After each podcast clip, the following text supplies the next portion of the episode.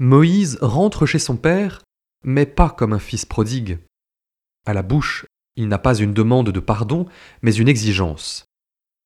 Que reste-t-il de son crime passé, pour lequel il encourait le courroux tant de son père que de ses frères hébreux?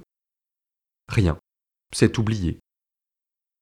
Et c'est vers l'un et vers les autres qu'il est envoyé, vers Pharaon pour demander la liberté de son peuple, vers ses frères pour se faire reconnaître d'eux comme envoyés de leur Seigneur. C'est un peu osé, et on comprend le doute et les prévenances de Moïse. Qui suis-je pour faire cela? Moïse a fait au désert un chemin de paix avec lui-même et avec son histoire.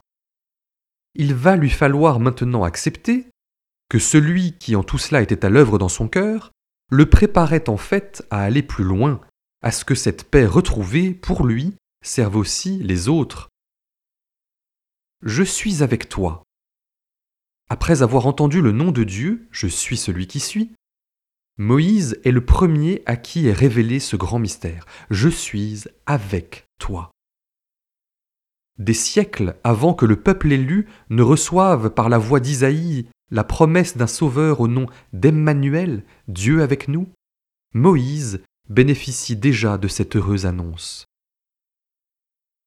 Qui suis-je pour aller vers Pharaon?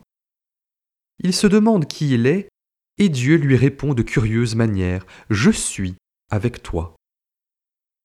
Dieu oblige Moïse à un décentrement, à ne pas regarder ses propres inquiétudes, mais à le regarder lui, le Dieu qui se fait proche de l'homme, qui nous accompagne sur les chemins où il nous envoie.